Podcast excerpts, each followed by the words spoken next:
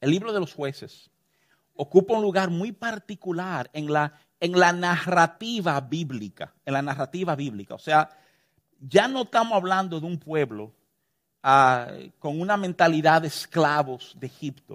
O sea, esa generación que salió de Egipto, de que, que vivió bajo esclavitud, que tú puedes decir, tan como viciados mentalmente, porque se formaron, se desarrollaron bajo esclavitud. Y aunque tú sacaras esas personas del contexto de esclavitud, tú no podías sacar su mente de la realidad de la esclavitud, ¿verdad? Esa generación que no pudo salir de una esclavitud mental, muere en el desierto.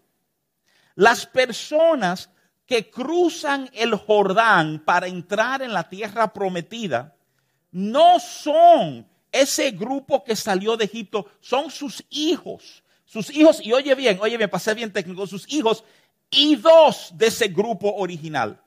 Solo dos, ¿eh? Solo dos, Josué y Caleb. Todos los otros han muerto.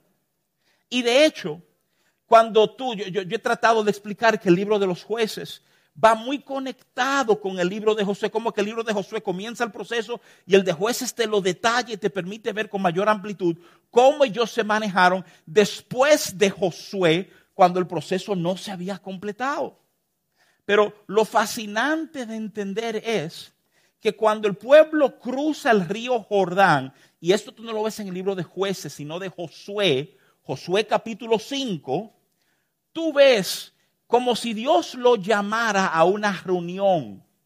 Tú ves en Josué 5 como Dios, en primer lugar, les recuerda el pacto que hubo con Abraham. Le está diciendo, ustedes son los descendientes de esa promesa y hay un pacto entre mi persona como Dios y ustedes como mi pueblo. Inclusive, es ahí en Gilgal a donde se vuelven a circuncidar todos los hombres. Uno dice vuelve a circuncidar, pero la realidad es, como bien te decía, esta era una generación criada en el desierto.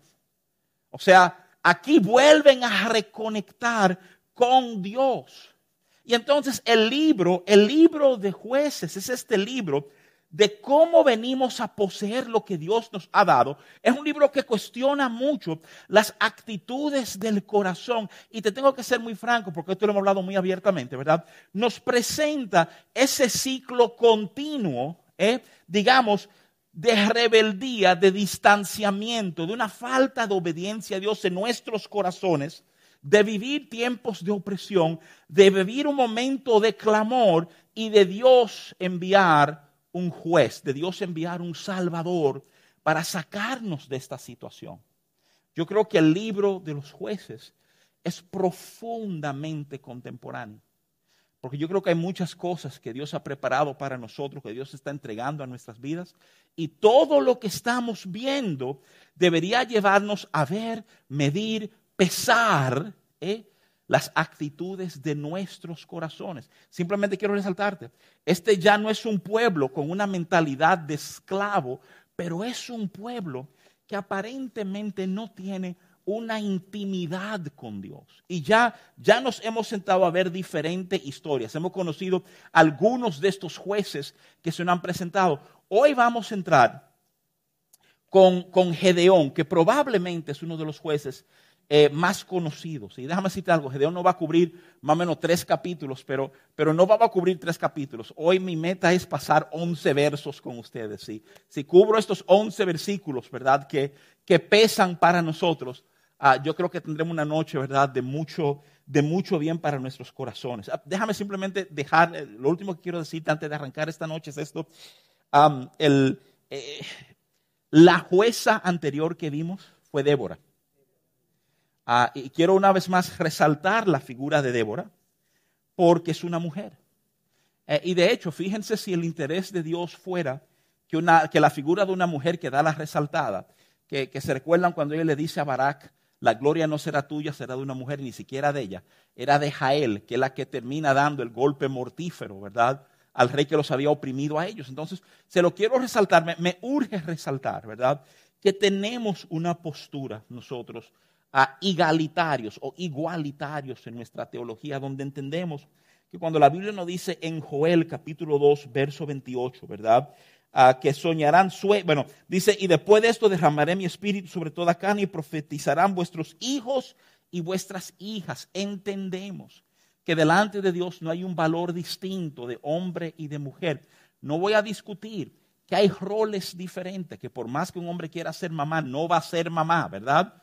Pero lo cierto es que a nivel de valor, a nivel de gracia de Dios, el Nuevo Testamento nos llama a tratar a nuestras mujeres como coherederas de la gracia. Escúchame, coherederas y herederas igualitarias, igualitarias. ¿eh? O sea, y es tan importante que entendamos eso, pero yo creo que a veces hay un entendimiento como que hay un tipo de gracia menor o un Espíritu Santo menor que brega como con las mujeres y con los niños, ¿verdad? Déjame decirte, eso obviamente no tiene ningún tipo de aval bíblico. Lo que dice Joel es, derramaré mi espíritu sobre toda carne y vuestros hijos y vuestras hijas profetizarán. Y más adelante, en Gálatas capítulo 3, verso 28, comenzamos a ver a Pablo escribir y afirmar que delante de Dios, ¿verdad? A nivel de lo que es el valor, la gracia que recibimos, pues mira, no hay diferencia ¿eh? entre libre y esclavo, judío ah, y gentil o griego, ¿verdad?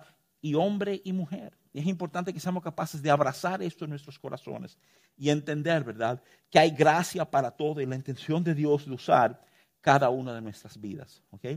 Dicho eso, ¿verdad?, de fundamento y plataforma, arranquemos. Vamos a ver qué pasó. Déjame decirte esto. Te lo quiero decir porque es un, es un tema de coherencia, ¿verdad? 40 años después de lo de Débora. Te advertí, el libro de jueces da unos brincos. Pasó lo de Débora, 40 años después pasa lo que estamos viendo ahora, ¿verdad? ¿Cómo, cómo sabemos que es 40 años, verdad? Porque si tú lees el jueces 5, verso 31, tú dices, así perecerán todos sus enemigos, oh Jehová, mas los que te aman sean como el sol cuando sale en su fuerza, y la tierra reposó 40 años. Así cierra jueces 5, ¿verdad? Verso 31. Déjenme leerles jueces capítulo 6 del 1 al 11, ¿verdad? Te lo quiero leer solamente para que tengamos la referencia, entendamos lo que vamos a estar examinando. y después de esto, ¿verdad? Vamos a ir desmenuzando algunas de las verdades que se nos presentan aquí, ¿verdad? Déjame, déjame comenzar leyendo. Te dice jueces 6.1. Los hijos de Israel hicieron lo malo ante los ojos de Jehová, y Jehová los entregó en mano de Madián por siete años. Acuérdense que vimos como las opresiones iban aumentando en tiempo. Esta se reduce. Estamos hablando de siete años solamente. Pero, pero hay algo mucho más cruel de esta opresión que, las otras que hemos visto. Y te lo van a detallar ahora. Dice, por siete años. El 2 dice, y la mano de Madián prevaleció contra Israel. Y los hijos de Israel, por causa de los madianitas, se hicieron cuevas en los montes y cavernas y lugares fortificados. Pues sucedía que cuando Israel había sembrado, subían los madianitas y amalecitas y los hijos del oriente contra ellos, subían y los atacaban. Y acampando contra ellos, destruían los frutos de la tierra hasta llegar a Gaza y no dejaban que comer en Israel ni ovejas, ni bueyes, ni asnos, porque subían ellos y sus ganados y venían con sus tiendas en grande multitud como langostas ellos y sus camellos eran innumerables. Así venían a la tierra para devastarla.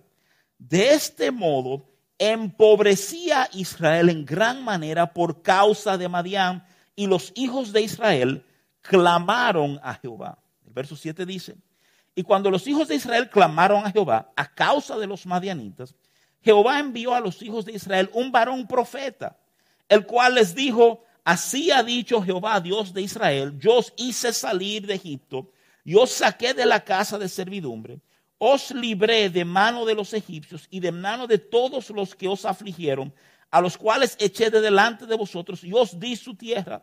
Y os dije, yo soy Jehová vuestro Dios, no temáis a los dioses de los amorreos, en cuya tierra habitéis, pero no habéis obedecido a mi voz.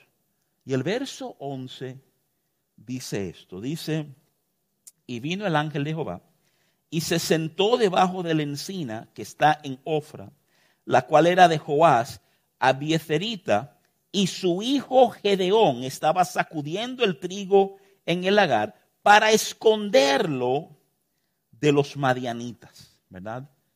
Eso es lo que, lo que nos dice la Biblia en el libro de jueces, capítulo 6, del 1 al 11, ¿verdad? Y es el pasaje que vamos a estar examinando esta noche, que vamos a estar ah, midiendo nuestras vidas, ¿verdad? Con, con las verdades que aquí se nos presentan yo creo que cuando tú arrancas inmediatamente en el verso 1, tú escuchas estas palabras, los hijos de Israel hicieron lo malo ante los ojos de Jehová, y Jehová los entregó en mano de Madián por siete años. Y ahí inmediatamente te das cuenta que estamos al inicio de otro ciclo que caracteriza el libro de jueces.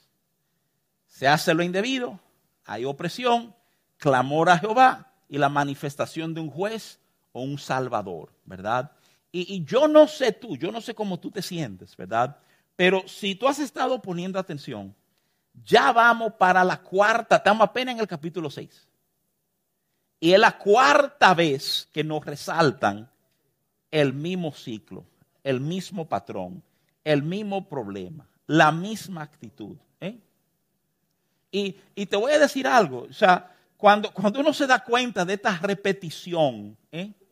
hay como diferentes actitudes, yo, no sé cómo tú reaccionas, pero hay como diferentes actitudes que van surgiendo en el corazón. Una de ellas, y esta gente sí son como necia, como, como tapá, no aprenden, no, no, no terminan de hacer. Hay como, hay como una frustración con el pueblo y su manejo y se nos olvida rápidamente que nos representan a nosotros. O sea, así de duro que podemos hacer con ellos, decir, ustedes sí son brutos y tapados y estúpidos y necios y qué sé yo cuánto, muchas veces se nos olvida que en este tipo de narrativa nos están representando a nosotros. Y ese mismo cansancio, esa fatiga, ese disgusto que tú y yo experimentamos al volver a oír, hicieron lo malo ante los ojos de Jehová.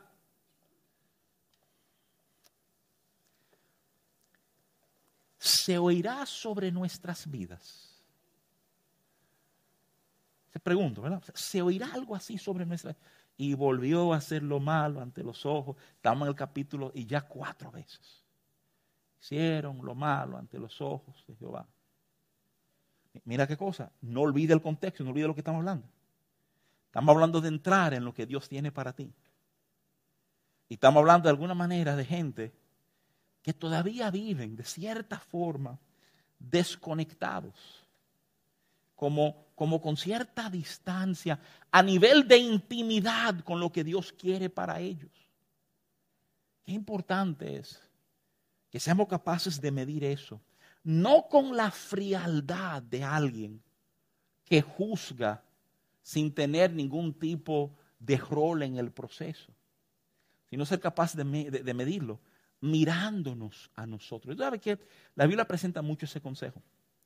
El Nuevo Testamento Pablo se lo va a decir a los corintios, se lo va a, decir, ¿verdad? El que está firme, mire que no caiga. ¿eh? La verdad es que el que está firme casi nunca piensa que va a caer. Y, entonces, cuando se está hablando de corrección a los Gálatas, en Gálatas capítulo 6, Pablo va a decir, ustedes que son espirituales, restauradle al que ha sido atrapado en falta. Entonces dice, tomando en cuenta como su propia condición, como diciendo, este está en falta ahora, pero mañana tú puedes estar en falta. Y yo creo que muchas veces nos manejamos, nos confiamos de una manera a donde perdemos el entendimiento de nuestra, poca, de nuestra propia fragilidad en estos procesos. No, no seas tan duro. Eh, mi consejo, cuando tú estés leyendo la Biblia y tú ves metida de pata de gente, no seas tan duro para decir, míralo ahí de charlatán, de irresponsable, eh, y, Noé, y Abraham mintiendo, y Noé bebiendo, y David matando gente, mire, mira qué charlatán. O sea, miramos eso con cuidado. Porque en un sentido, Jesús es quien lo dice, con la vara que mides serás medido. ¿eh? Entonces, ahí este baile de tú decir, oye, ¿qué, qué cosa? Uno, uno debe manejar estos pasajes como con cierto temor inclusive, ¿verdad? En el corazón. El verso 2 dice, Y la mano de Madián prevaleció contra Israel y los hijos de Israel, por causa de los madianitas, se hicieron cuevas en los montes y las cavernas y lugares fortificados. La mano de Madián prevaleció contra Israel. Es curioso la cantidad de veces que en este libro de jueces se ven circunstancias difíciles o malos momentos. Y, y déjame decirte algo, yo creo que circunstancias difíciles y malos momentos tienen diferentes causas. Yo no soy del que siempre pienso porque algo malo pasó, que Dios está contrario a lo que está pasando. Pero no puedo negarte que encuentro fascinante que cuando venían estos momentos de opresión, es como si el entendimiento que tenía el autor, ¿verdad?, de jueces, que te repito, muchos estudiosos entienden que probablemente fue el profeta Samuel quien escribe jueces, ¿verdad? O sea, hay este, esta habilidad de rápidamente integrar a Dios al lío que me está ocurriendo. ¿eh? Y quiero que consideres eso por un momentito. Yo creo que hay personas que no se dan cuenta que la verdad es que las adversidades que enfrentan y los líos que muchas veces se tiran en contra tienen que ver justamente por dejar a un lado las verdades que Dios ha pedido y establecido. Ah, eh, te dije que esta opresión es distinta a otras. Esta opresión no es el caso de tú mantener tu estatus de vida normal, tú vives en tu propia casa, pero ahora tenemos conciencia de que somos tributarios de otro rey. No, no, no, no esta opresión, Israel literalmente tiene que darse a la huida. ¿eh? Hay momentos del año, sobre todo, o sea, los momentos de cosecha, que tenemos que abandonar la ciudad, tenemos que salir huyendo. Y, nos escondemos en cuevas y en lugares que hemos preparado para escondernos, porque esa gente viene y se llevan todo. Piénsalo por un segundito lo que está, el cuadro que está pintando la Biblia. Claro que tú fajarte y sembrar. La Biblia dice que no hay quien siembre que tiene expectativa, que no tenga expectativa de cosecha. Y tú siembras para que otro coseche lo que tú sembraste. Para que otro se lleve, ¿verdad? Digamos, el premio de tu esfuerzo. ¿eh? Y tú literalmente no tener un recurso de cómo defenderte o de qué hacer esto no es meramente la frustración de decir trabajo y trabajo y trabajo y no veo nada. Es que siembro y siembro y siembro, no cosecho, nos vamos a morir de hambre. ¿eh? No vamos a morir de hambre, no hay otra manera de resolver. La Biblia categóricamente dice no dejaban ni animales. ¿eh? Y ese es el escenario miserable en el cual tenemos, no 40 años, llevamos 7 años. Y ustedes recuerdan, pero el pueblo que salió de Egipto en un momento se le revela a Moisés por el tema de la comida. Ellos le dicen, en Egipto por lo menos teníamos comida. La situación ahora mismito, o sea, siendo esclavo por lo menos comida había. La situación ahora es, óyeme, no hay ni comida. ¿eh? Ellos se están llevando todo. Verso 3 y 4 dicen, pues sucedía que cuando Israel había sembrado, subían los madianitas y amalecitas y los hijos del oriente contra ellos. Era un tipo de, eh, de, grupo agregado, grupo, ¿verdad?, sumado que subía, liderado por los madianitas. Subían y los atacaban. Y acampando contra ellos, destruían los frutos de la tierra hasta llegar a Gaza. No dejaban que comer en Israel ni oveja, ni bueyes, ni astros. No es un dominio político, es una opresión económica. Todas las fuentes de subsistir le fueron quitadas.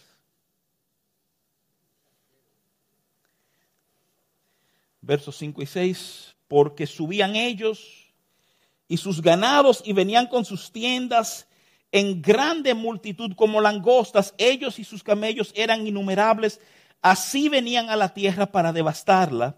Y de este modo empobrecía Israel en gran manera por causa de Madián y los hijos de Israel clamaron a Jehová. Al final de estos versos aparece aquella frasecita mágica muy común en el libro de clamaron a Jehová, ¿verdad? Voy a manejarla de último. Yo no quiero que menospreciemos el tipo de información que nos presenta este verso, sobre todo, sobre todo, esa frasecita que está en el verso 6, empobrecía Israel en gran manera. El pobre. Yo creo que es oportuno, escuchando esto, viendo este tipo de opresión, que hablemos un poquito sobre, sobre la pobreza, qué implica, qué es. Hay algunos que dicen, no sé si tú lo has oído, no, no, que la pobreza es resultado, ¿verdad?, de la caída, del pecado. ¿Es eso cierto? no, no, es cierto. O sea, ¿cómo, ¿cómo manejamos eso? ¿No es pobreza más bien el resultado de sistemas económicos desequilibrados o injustos, ¿verdad? La base por la cual muchos no quieren saber del capitalismo y hablan de un socialismo. O sea, ah, lo, lo interesante del caso, y por favor considera esto por un momentito, los tres casos anteriores de opresión ha sido básicamente una opresión tipo política, tipo de voluntad social. Y ahora, de manera muy particular, la Biblia está enfocando un tipo de, opresión económica. Una opresión que ejerce un efecto económico, que cuando tú escuchas la narrativa te hablan de los frutos y de los animales, pero en el verso 6 te dicen, Israel empobrecía. El resultado de lo que está pasando es, es una pobreza que comienza a manifestarse a lo alto y a lo largo. Usualmente yo soy medio cuidadoso manejando estos temas, porque no me gusta la idea de hablar mucho de dinero desde el púlpito, porque mucha gente asocia eh, la iglesia y patore y dinero como con un tipo de manipulación, pero tú sabes lo que yo no puedo hacer, no puedo quedarme callado cuando la Biblia claramente establece algo. Y a mí me fascina la idea que hablando de conectar con lo que Dios te ha entregado, hay este momento que se resalta, que hay un manejo que termina en un tipo de empobrecimiento para muchos de nosotros, la realidad económica, lo que llamamos nuestra pobreza o nuestra escasez, limita la forma en que servimos al Señor. Muchos quisiéramos hacer y no nos atrevemos. ¿eh?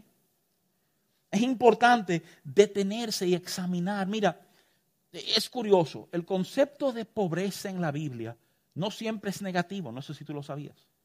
Si tú te llevas de las palabras de Jesús en Mateo 5.3, bienaventurados los pobres de espíritu. Entonces, obviamente, el concepto de pobreza, ¿verdad? No es del todo un concepto negativo. Pero cuando se está refiriendo a lo económico, tiende a serlo. El enfoque tiende a ser negativo en la Biblia. Como, como algo que no se quería, algo que no se valoraba. De hecho, déjame decirte esto. Los judíos entendían que una persona rica, una persona adinerada, era una persona. Eh, o sea, nosotros vemos a alguien rico y siempre respondemos como medio chivo, como, mm, ¿de dónde habrá sacado los cuartos ese? Eh? No, uno piensa, cuidado si es droga, si es lavado, si es como que uno se pone y, es como un tipo de manera en que nos hacemos sentir mejor de que ese no somos nosotros que tenemos esos cuartos, ¿verdad? O sea, pero, pero como que vemos un rico y decimos, mm", como que uno sospecha siempre. El judío no era así, la cultura del judío no era así. La cultura del judío era entender que cuando había una persona rica, daban frente a una persona que Dios había bendecido. De hecho, de hecho, cuando tú tomas la Biblia y tú te encuentras en el Mateo capítulo 19, que Jesús se para y hace aquella declaración famosa ah, de que más fácil es pasar una, un camello por el ojo de una aguja que entrar un rico en el reino de los cielos, eso, eso produce un impacto terrible. Terrible. Tan impresionante el impacto que si tú vas a Mateo 19, 25, tú vas a ver que Pedro le dice a Jesús, ¿quién pues podrá ser salvo? Pedro literalmente diciendo, pues si estos tigre es rico, que implica que Dios lo ha bendecido, que Dios está con él, si ese va a entrar con dificultad, ¿quién se salvará? Son esas cosas dice, pero, pero mira, mira, mira qué entendimiento hay de estas verdades. Déjame, déjame dar para atrás. Déjame decirte que desde la creación hay un señalamiento en Génesis 1.29 de que la tierra iba a producir todo lo que el hombre iba a necesitar. Y me urge resaltarte eso, porque sí quiero que entiendas que el concepto de pobreza no figura desde el principio. Eso no es cierto. Más bien, si yo fuera a tratar de hacer, ¿verdad? Un recorrido exegético para entender a dónde la pobreza comienza a resaltar, me encuentro que comienzo donde encuentran muchos de los grandes teólogos. Comienzan a resaltar la existencia de pobreza a partir de Génesis capítulo 3, versos 17 y 18. Y déjame ayudarte a entender por qué. Oye lo que dice Génesis 3, 17 y 18. Dice, y al hombre dijo, por cuanto obedeciste la voz de tu mujer y comiste del árbol que te mandé diciendo, no comerás de él, maldita será la tierra por tu causa, con dolor comerás de ella todos los días de tu vida. Y aquí hay que está el problema, óyeme bien. Espinos y cardos te producirá, y comerás plantas del campo. Esto de espinos y cardos habla de un tipo de cambio a lo que el hombre conocía. Mira, hasta ese momento, mira lo que el hombre conocía. El hombre conocía, yo puedo coger la semilla de esta mata de manzana, sembrarla y sin lugar a duda, ahí vendrá otra mata de manzana que nos va a sostener, que va a proveer para nosotros y de la cual podemos comer. Pero de repente, con la caída, con el pecado, yo, yo he enseñado, he resaltado mucho las consecuencias a la mujer, no solamente de dolores en su preñez, sino que tu deseo será para tu marido y él se enseñoreará de ti. Pero ahora tú estás viendo lo que, el pecado hizo en el hombre, la, la parte que tiene que ver con el hombre. Tú vas a fajarte a trabajar, pero esto es lo que va a pasar ahora. Ahora la tierra no va a producir como producía antes ahora tu esfuerzo no va a dar el mismo fruto que daba antes. Inclusive, junto con la mata vienen espinos, ahora vienen cardos. ¿eh? Lo, que, lo que era en un momento no será y no será por causa del pecado. Muchos estudiosos señalan esto este, este resalte de la consecuencia del pecado como diciendo, mira, es a partir de ese momento que se da una dinámica que tú y yo conocemos perfectamente bien porque vivimos en esta tierra, que las cosas pocas veces salen como pensamos que van a salir. Que ahora hay cardos y espinos. Y tú planificas un asunto y tú crees que todo está amarrado y cuando llega el momento te sale otra cosa completamente distinta. La ilustración es con la tierra pero es un principio de vida. Y muchos estudiosos afirman, mira, aquí comienza a resaltar, aquí tú comienzas a ver la idea ¿eh? de pobreza, porque esto habla de un trabajo no remunerado en la manera que se esperaba, de un esfuerzo que no obtiene la meta que se había deseado. De aquí comienza a jugar el tema de la escasez. Es importante que seamos capaces de ver esto, de, pesar esto en nuestros corazones. ¿Por qué? Porque lo que le está pasando a Israel en ese momento tiene un impacto en lo económico. De, de alguna manera te está diciendo, te está dejando saber que Dios le da una importancia a este aspecto de la vida del ser humano. Algunos que creen que Dios es indiferente al tema de nuestra economía. Y los temas económicos nos generan mucha ansiedad, mucho temor, mucha inseguridad.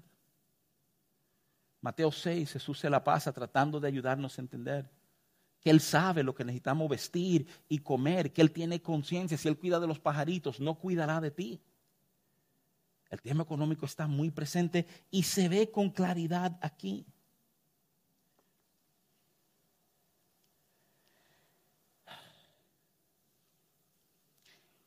Una de las grandes diferencias al hablar de Gedeón, al hablar de lo que estamos viendo en este capítulo 6 de jueces, es cómo Dios responde al clamor de Israel. Es una de las pocas veces que tuve el patrón alterado de alguna manera. ¿Tú sabes cómo Dios responde? No responde levantando un juez inmediatamente. Les envía un profeta anónimo. Cuando digo anónimo, me refiero a anónimo porque la Biblia no nos da su nombre. Pero Dios envía un profeta para hablar con el pueblo de Israel. Me gusta cómo especulan algunos comentaristas que dicen que probablemente Dios estaba algo cansado de ver este patrón y se sintió en la necesidad de decir, pero vengan, vengan, cabezones, vengan acá, vamos, vamos a hablar un momentito. ¿eh? Le envía un profeta. Oigan con detenimiento los versos 7 al 10. Y cuando los hijos de Israel clamaron a Jehová a causa de los madianitas, Jehová envió a los hijos de Israel un varón profeta, el cual les dijo, oigan el, oigan el mensaje del profeta. Así ha dicho Jehová, Dios de Israel.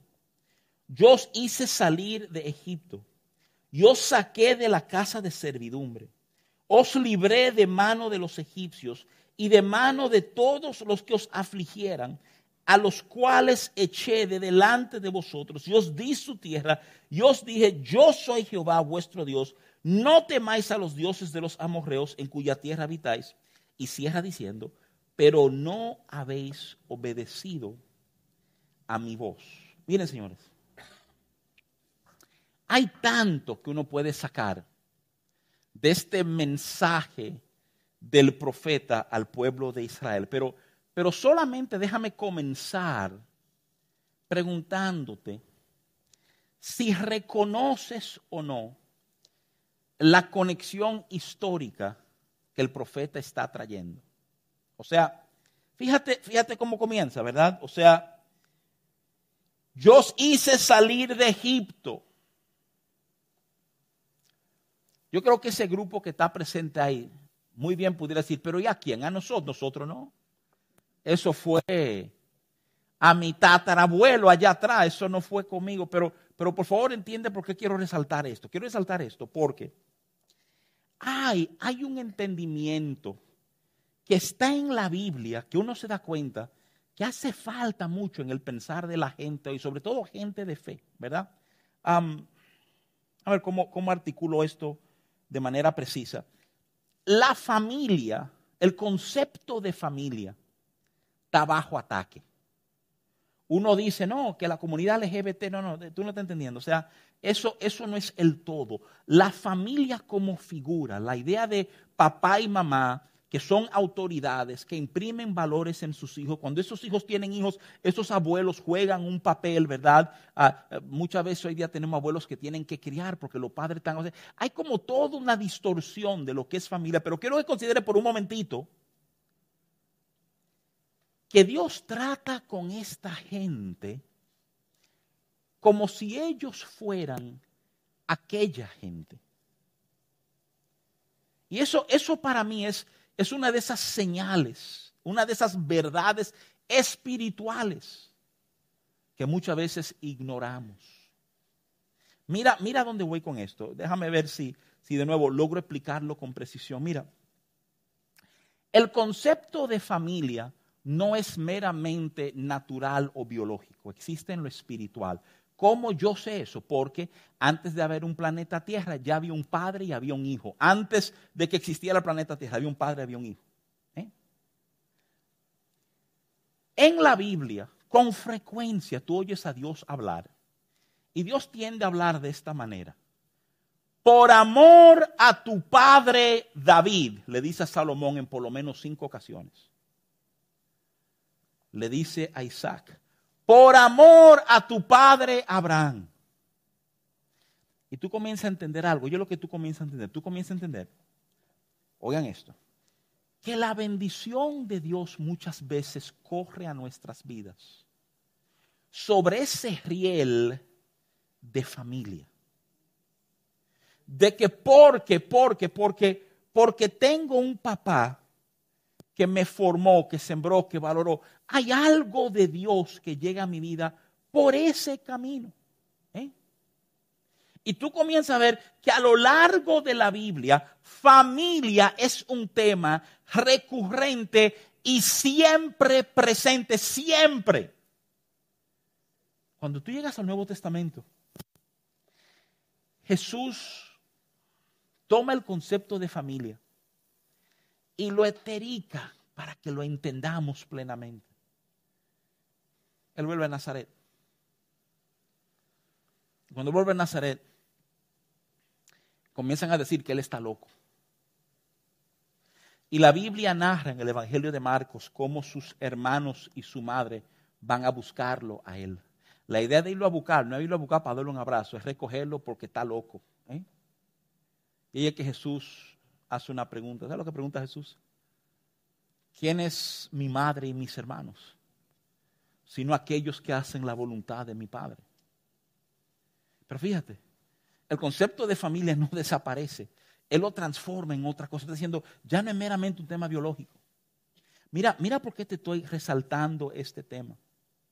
Porque parte del problema que nosotros estamos viendo a lo largo del libro de jueces es esa ignorancia de la deuda paterna, del trato que ha habido de Dios con nosotros. Solo me importa lo mío, entonces no valoro lo que ha venido. Desconocemos que somos parte de una historia. Lo que yo he dicho a algunos padres, digo, mira, contigo Dios está escribiendo el capítulo 1. Cuando lleguen tus hijos, la intención de Dios no es comenzar el capítulo 1 en la vida de ellos, sino que de alguna manera ellos sean beneficiarios de todo el trato de Dios contigo y ellos sean el capítulo 2 de lo que Dios está haciendo con tu familia.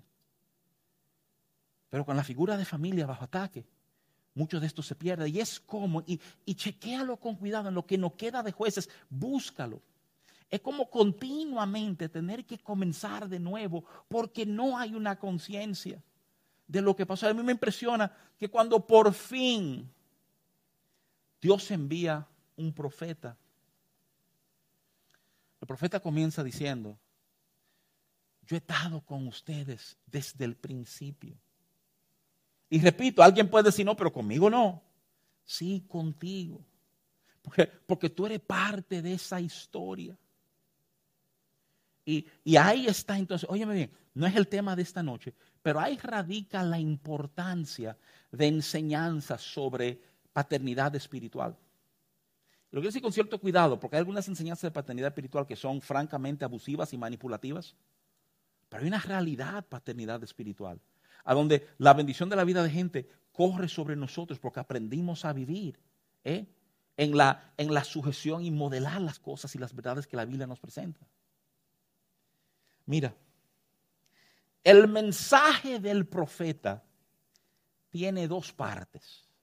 Oye, oye las dos partes. Esta es la primera parte. La primera parte es lo que ha hecho Dios los hice salir de Egipto, os saqué de casa de servidumbre, libré de los manos de los egipcios, de mano de todo lo que afligieren, y le di su tierra. Cinco cosas resalta que Dios ha hecho. Y cuando lo enfoca a ellos, oye esto, no habéis obedecido mi voz. Lo único que le dice yo he hecho estas cosas y ustedes no han obedecido lo que yo he pedido de ustedes.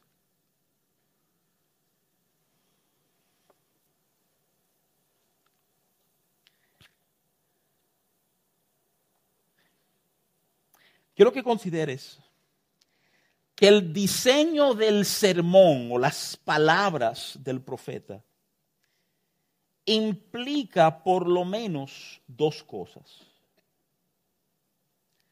Primero, que aún estando en una condición de opresión, el mensaje del profeta te enseña que Dios entiende que ellos tienen la capacidad de juzgar lo que Él está Él, él está dando un caso. Yo quiero que ustedes decidan lo que hay. Aquí hay cinco cosas que yo he hecho y una cosa que ustedes no han hecho. Aún en su opresión, Dios le presenta el mensaje de tal manera que ellos puedan pesar en su corazón lo que es correcto o no. Y segundo, la respuesta al profeta, de alguna manera, nos hace preguntar sobre, o sea, cómo ellos responden, ¿verdad? Ese mensaje del nos hace preguntar sobre sobre esto de clamar a Jehová. Tanto en el verso 6 y 7 tú escuchas esto. Manda al profeta para darle a entender su condición, para producir una convicción en ellos. antes, antes de levantar al juez. Dios comienza a profundizar. Vamos a hablar llanamente. Dios comienza, ¿Cómo que Dios comienza? Sí, considéralo. Comencé hablándote del patrón frustrante en que nos encontramos. Es un patrón, ¿eh? Eh, siempre pasa lo mismo, es predecible. Te hacen lo malo, hay una opresión, claman a mí, yo lo salvo. Y este jueguito lo hemos vivido ya cuatro veces. Entonces, ¿qué pasa? Esta vez, la cuarta vez, Dios envía un mensajero. Dios levanta una voz para, para decirnos lo que no queremos oír.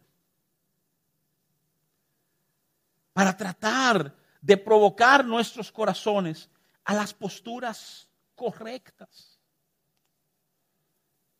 Para que de alguna manera esta vez no sea como todas las otras veces.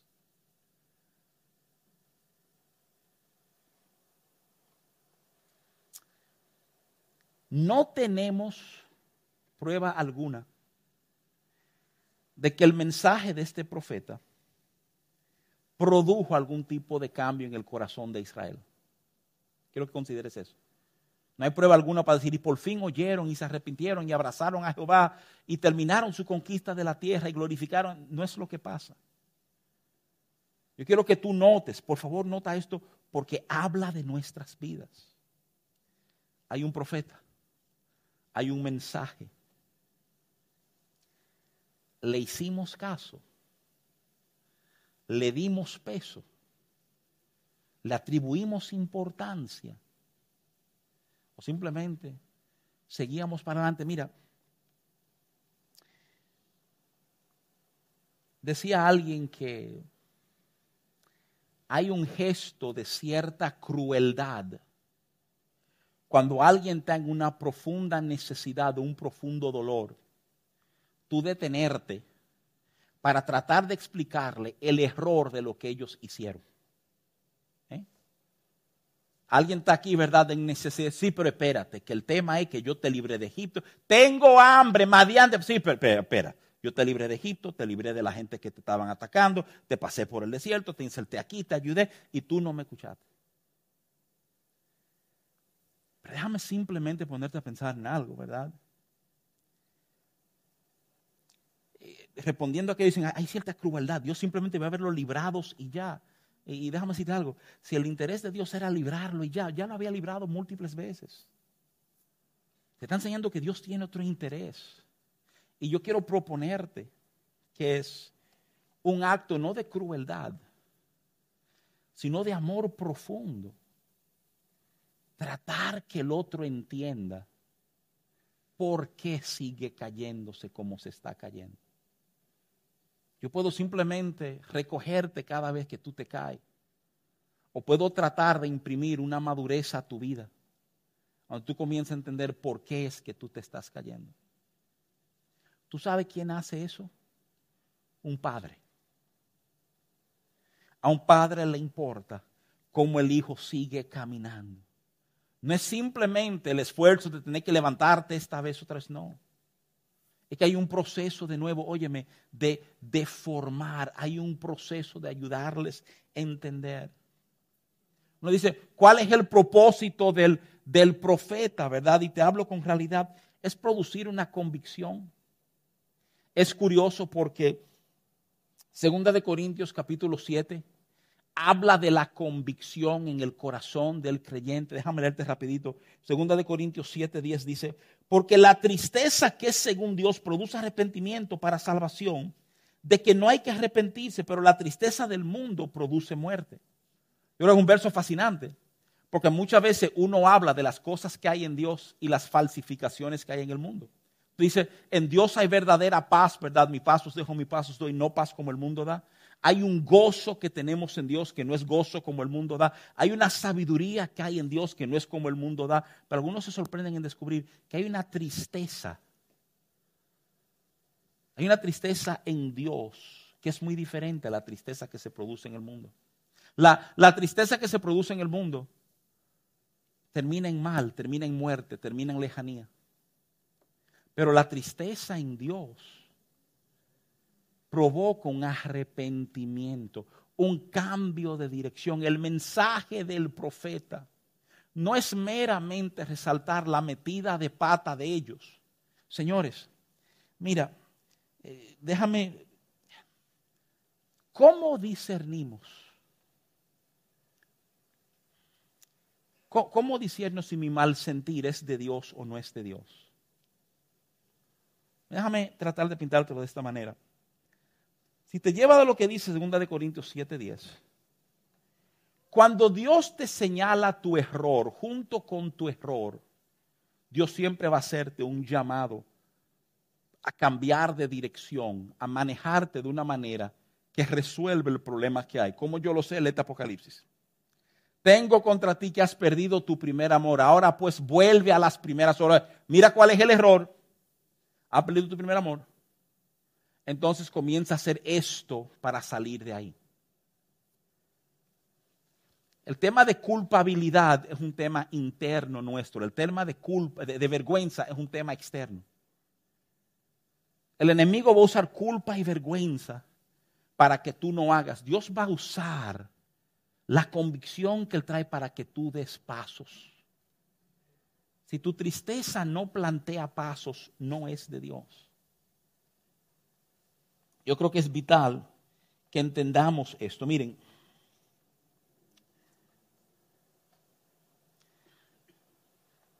lo que produce el arrepentimiento es saber que Dios es quien perdona y que yo merecía mucho más de lo que me pasó.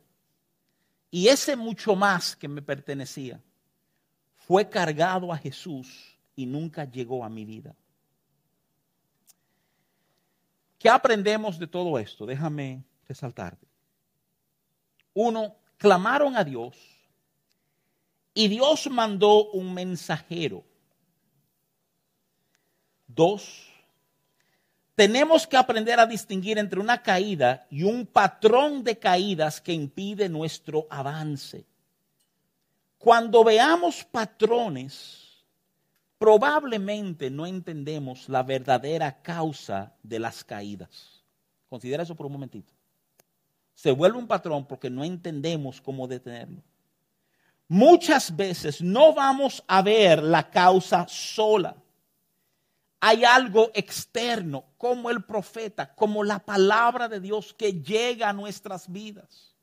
Yo necesito que tú sepas que cada vez que tú expones tu vida a una prédica, a una enseñanza, tú en esencia estás permitiendo que tu vida sea confrontada por Dios. Y hay momentos que la palabra de Dios, lejos de ser un gran consuelo y un deleite, nos puya. Es como una piedra en el zapato que cada vez que pisamos la sentimos porque está confrontando una actitud, una costumbre que hemos desarrollado en nuestras vidas. Su palabra. Y, déjame decirte esto, el consejo de un líder espiritual que nos preceda en la fe también puede ser un tremendo instrumento para yo identificar lo que realmente me está causando el tropiezo continuo en mi vida. Eh, Dios es simultáneamente más santo y más misericordioso que nosotros. Él, él responde al clamor enviando un profeta para señalarles su pecado y que entiendan por qué están donde están. Parece una respuesta dura al que está clamando misericordia. Y también sabemos que si alguien sigue resbalando, es amoroso señalar la razón por la cual siguen tropezando. La pregunta de nuevo es, ¿Se arrepiente Israel al recibir este mensaje?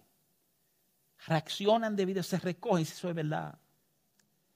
Te lo, adelanté, ¿verdad? O sea, no hay razón para creer que esto fue lo que pasó. Ahora, oye bien, que el verso con el cual quiero cerrar esta noche es vitalmente importante dado todo lo que hemos hablado. Oye, oye cómo cierra o cómo quiero cerrar esta noche. El verso 11 dice, y vino el ángel de Jehová y se sentó debajo de la encina que está en Ofra, el cual era de Joás, Abiecerita. Y su hijo Gedeón estaba sacudiendo el trigo en el lagar para esconderlo de los madianitas. Esta era la costumbre de ellos ya. Esconder comida. Tengo que preparar esto huyendo para esconderlo antes que lleguen los madianitas, porque si llegan los madianitas se llevan todo y nos vamos a morir de hambre. Ahora, ¿qué es lo fascinante de ese verso? Quiero, quiero que consideres lo siguiente. Aún sin nosotros tener claro si el pueblo responde o no a la invitación del profeta. Esto es lo que yo he hecho y ustedes no me han obedecido. No nos deja claro cómo respondió Israel, pero escúchame bien, aún sin tener claridad en cómo el pueblo responde, tú sabes lo que tú estás viendo en el verso 11. Tú estás viendo gracia siendo manifestada aún antes de que el pueblo disponga tornar sus corazones a Dios. Piénselo por un segundito. El verso 11 comienza el trabajo de Dios llamar y equipar a Gedeón para ser el próximo juez de Israel. Y a través de él traer liberación a esta situación que no tiene, ¿verdad?, con qué compararse en nuestra historia.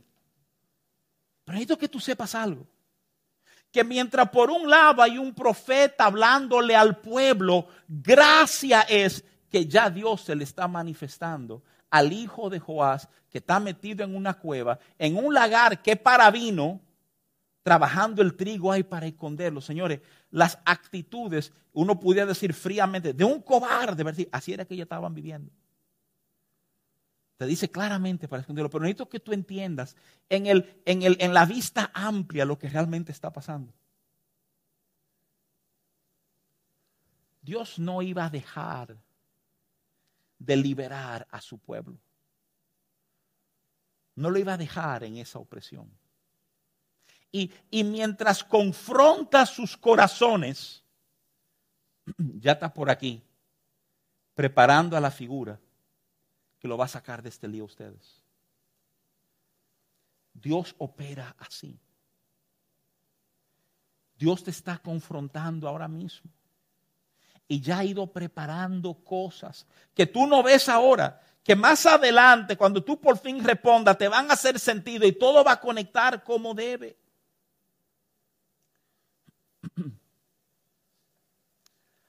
Yo he pensado tantas veces en la historia que nos presenta Génesis de Dios pedirle a Abraham que sacrifique a su hijo Isaac. Muchos de ustedes conocen la historia. Por fin Dios le da el hijo anhelado. Y Dios le pide que se lo entregue, que se lo devuelva. Una historia le pide que lo sacrifique sobre el monte Moria. E Isaac y él van y el muchacho hasta le pregunta, papá, tenemos la leña, tenemos eh, aceite, pero ¿y a dónde está el sacrificio? Dios se proveerá, hijo mío, ¿verdad? Le dice al siervo, el muchacho y yo subiremos, adoraremos y volveremos. Y cuando llega arriba sorprende al muchacho, tuvo que haberlo sorprendido por su edad, ¿verdad? Lo pone sobre el altar. Y antes de Abraham bajar la mano con el cuchillo, Dios le habla y detiene su mano. Y en ese proceso de tener su mano, les señala que hay un carnero que está enredado por los cuernos, que usa el carnero como sacrificio. Y yo me he preguntado una y otra vez, y yo sé que le puede parecer torpe y especulativo, pero yo me he preguntado por la vida de ese carnero. Sí, sí, esa mañana ese carnero salió a dar vuelta. ¿eh?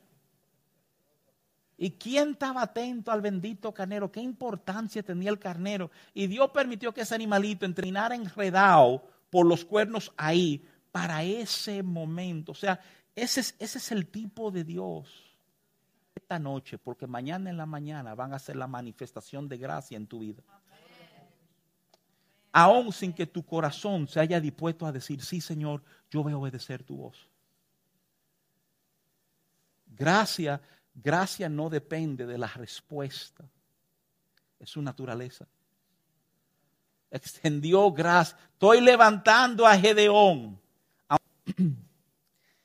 Tres preguntas quiero hacerte para cerrar la noche. Tres cosas que quiero que queden en tu pensar. Primero,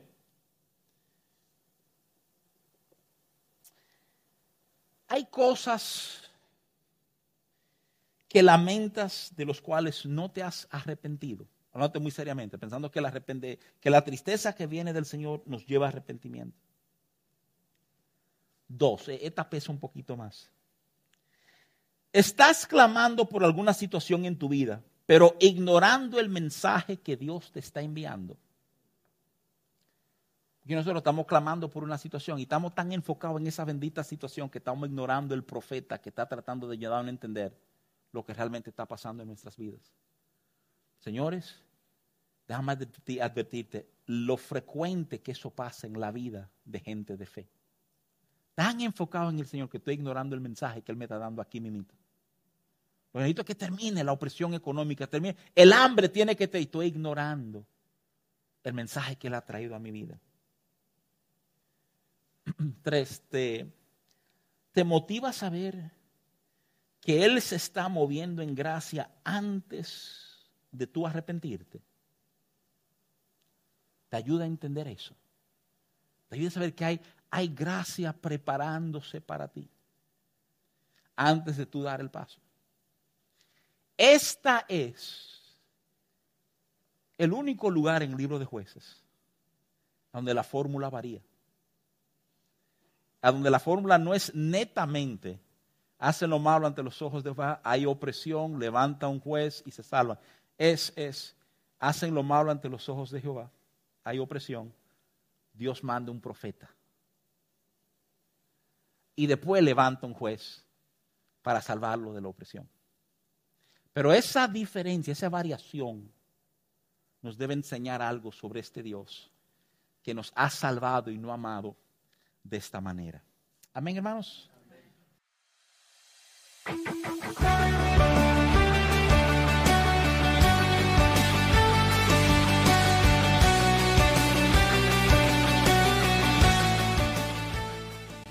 Somos palabras de vida. Nos encanta sumergirnos en la presencia de Dios. Creemos en modelarnos amor unos a otros. Practicamos la gratitud y demostramos honra. Este es un lugar diseñado para ti. Te invitamos a que formes parte de nuestros viernes de vida. El segundo viernes de cada mes se reúnen los matrimonios. El tercer viernes de cada mes se reúnen los hombres. Y el cuarto viernes de cada mes se reúnen las mujeres. Los sábados son de nuestros jóvenes. A las cuatro y media se reúnen nuestros adolescentes radicales de él, Arde. Y a las siete de la noche nuestros jóvenes adultos decididos a transformar. Cada martes tenemos nuestro acostumbrado estudio bíblico a las siete y media de la noche. Para mantenerte al tanto de nuestras actividades, síguenos en nuestras redes sociales. Facebook e Instagram, arroba IC Palabras de Vida. Suscríbete a nuestro canal de YouTube o visita nuestra página web www.icpb.org.